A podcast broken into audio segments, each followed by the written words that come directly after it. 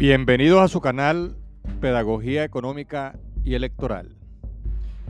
Hoy vamos a hacer algunas reflexiones en torno a la relación que hay puede haber entre la inflación, la conflictividad social que ésta genera y el costo político electoral que puede tener. En lo que ha transcurrido el año 2023, el comportamiento de los precios sigue siendo muy errático. Del 39,4% que se registró en enero y el 20,2% en febrero, bajó luego a 4,2% en marzo y 2,5% en abril. Pero en mayo volvió a subir a 7,6% y en junio registró 8,5%. Entre enero y junio de 2023, la inflación acumulada rompió el umbral del 100% y esto sentencia la imposibilidad de lograr eh, un año con una inflación menor de tres dígitos. La inflación anualizada entre junio de 2022 y junio de 2023 eh, registra 429% y todo indica que esta tendencia se mantendrá hasta el cierre del año. Las presiones inflacionarias se mantendrán mientras se prolonguen los desequilibrios macroeconómicos y el presupuesto nacional sea calculado con base en premisas macroeconómicas irreales.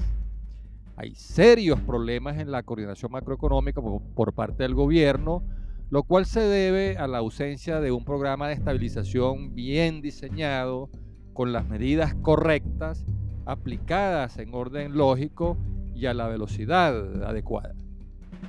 El presupuesto de gastos aprobado en diciembre de 2022 para este año eh, fue de eh, unos 170 mil millones eh, de bolívares que al tipo de cambio vigente para el momento en que se aprobó y que era de 11 como a 80 bolívares por dólar, equivalía a, algo más de 14 mil millones de dólares. A la fecha de grabar este audio, eh, la tasa de cambio oficial publicada por el Banco Central de Venezuela era de 28,81 bolívares por dólar lo cual eh, derrite el equivalente del presupuesto nacional en divisas y lo reduce a apenas 5.900 eh, millones eh, de dólares de los 14.000 millones que equivalía inicialmente. En efecto, entre enero y junio de 2023, el bolívar se ha depreciado en torno al 70% cuestión que ha reducido a mucho menos de la mitad el equivalente en bolívares del presupuesto o el equivalente en dólares del presupuesto aprobado en, moneda nacional, en bolívares. La constante depreciación de la moneda nacional eh, disuelve el presupuesto eh, para este año y esto significa que eh, para el segundo semestre no habrá suficientes recursos para financiar el presupuesto aprobado por la Asamblea Nacional. Si el déficit presupuestario se financia con nuevos créditos adicionales que se cubren con emisiones de dinero sin respaldo en las reservas internacionales ni en la producción eh, por parte del Banco Central de Venezuela, está cantado que en el segundo semestre de 2023 se mantendrán las presiones inflacionarias registradas en el primer semestre. Ahora, veamos el impacto en, el malestar social, en la eh, conflictividad social de esta persistente inflación. Para reducir el, déficit fiscal, el gobierno minimiza el peso de los salarios y de las pensiones en el presupuesto nacional. El costo del severo ajuste fiscal eh, recae principalmente en la nómina de funcionarios públicos cuya capacidad de compra está prácticamente pulverizada. La reducción del gasto público también se ejecuta a través de la falta de mantenimiento y desinversión en los servicios públicos de electricidad, eh, agua potable, gas doméstico y telecomunicaciones, así como en la falta de inversión en el mantenimiento y repotenciación de los sistemas públicos de educación y salud, todo lo cual deteriora aún más las precarias condiciones de vida de los hogares venezolanos. El costo del ajuste fiscal para estabilizar la macroeconomía eh, que están pagando sobre todo los trabajadores también repercute negativamente en el aparato productivo. La reactivación económica requiere servicios públicos de calidad, pero los frecuentes cortes de energía, el racionamiento de agua, la escasez de gas, eh, la mala calidad de las telecomunicaciones y la escasez de combustibles representan grandes obstáculos para la recuperación de la actividad económica. Obligan a paradas no programadas en la producción agrícola e industrial y también obligan a incurrir en, sobrecostos que castigan la competitividad nacional frente a los productos importados. Los bajos salarios eh, limitan la demanda, contraen las ventas y agravan la caída de la producción agrícola e industrial y, las ventas en el comercio. En 2023 eh, no aumentó el salario mínimo, sino que se decretó un bono de alimentación de 40 dólares, más el llamado bono de guerra eh, de 30 dólares al mes, a los cuales se suman los 5 dólares eh, a los que ha quedado reducido los 130 bolívares del salario mínimo. Este ingreso de 75 dólares al mes apenas cubre el 13-14% de la canasta alimentaria familiar que según eh, el, Centro de Estudios de la Federación Venezolana de Maestros supera los 500 dólares al mes. Según la última encuesta de condiciones eh, de vida que realiza la Universidad Católica Andrés Bello, el 81,5% de los encuestados no alcanza a cubrir la canasta básica y por lo tanto está en condición de pobreza y el 53,3% ni siquiera puede comprar la canasta alimentaria y por lo tanto está en condición de pobreza extrema. El gobierno es cada vez más criticado por los trabajadores y sus sindicatos. De acuerdo al Observatorio Venezolano de Conflictividad Social, siguen aumentando las protestas salariales a lo largo y ancho del territorio eh, nacional. En enero se,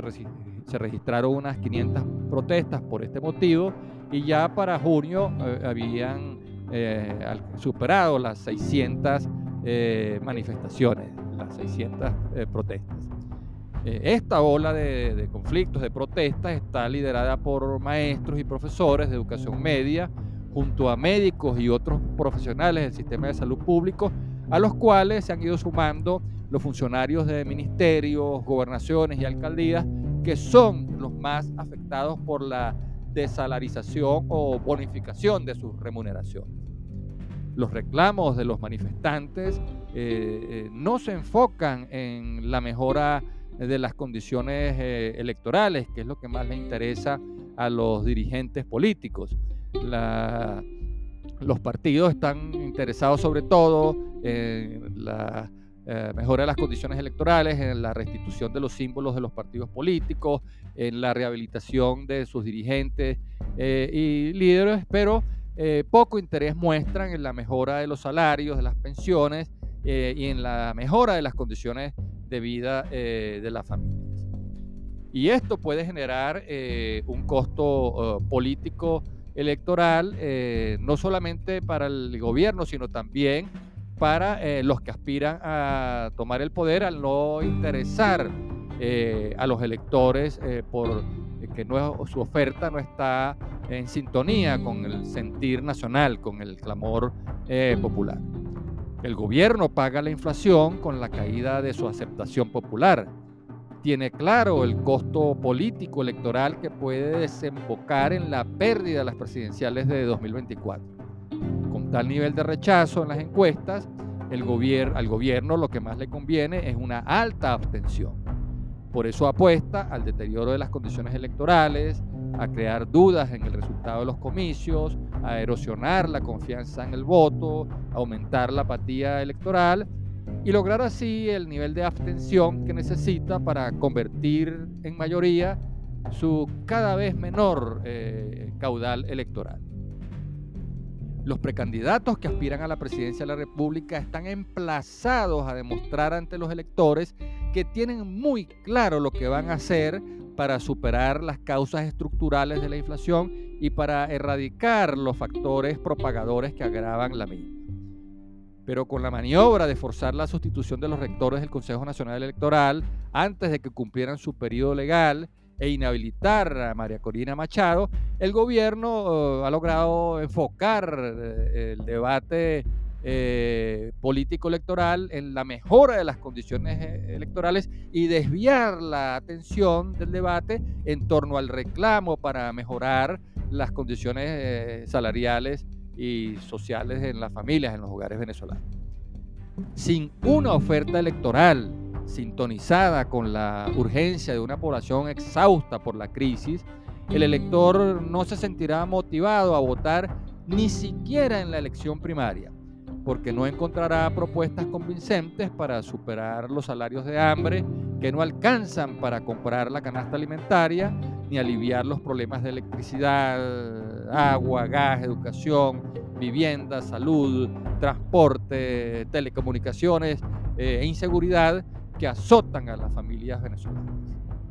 Estos son los problemas que más preocupan a los electores venezolanos y deberían ser la prioridad de los partidos y sus precandidatos en la oferta electoral que presenten. Sin embargo, priorizan su exigencia de mejores condiciones electorales y en la rehabilitación política de los precandidatos.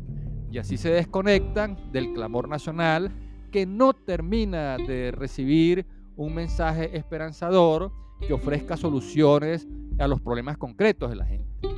Y en medio de esa diatriba, los electores no se sentirán estimulados a votar por unos candidatos que se muestran más preocupados por mejorar las condiciones electorales en las que van a competir para cristalizar sus ambiciones de poder que por mejorar las precarias condiciones de vida que sufren la mayoría de los hogares venezolanos. Hasta aquí nuestro análisis. Habló para ustedes Víctor Álvarez.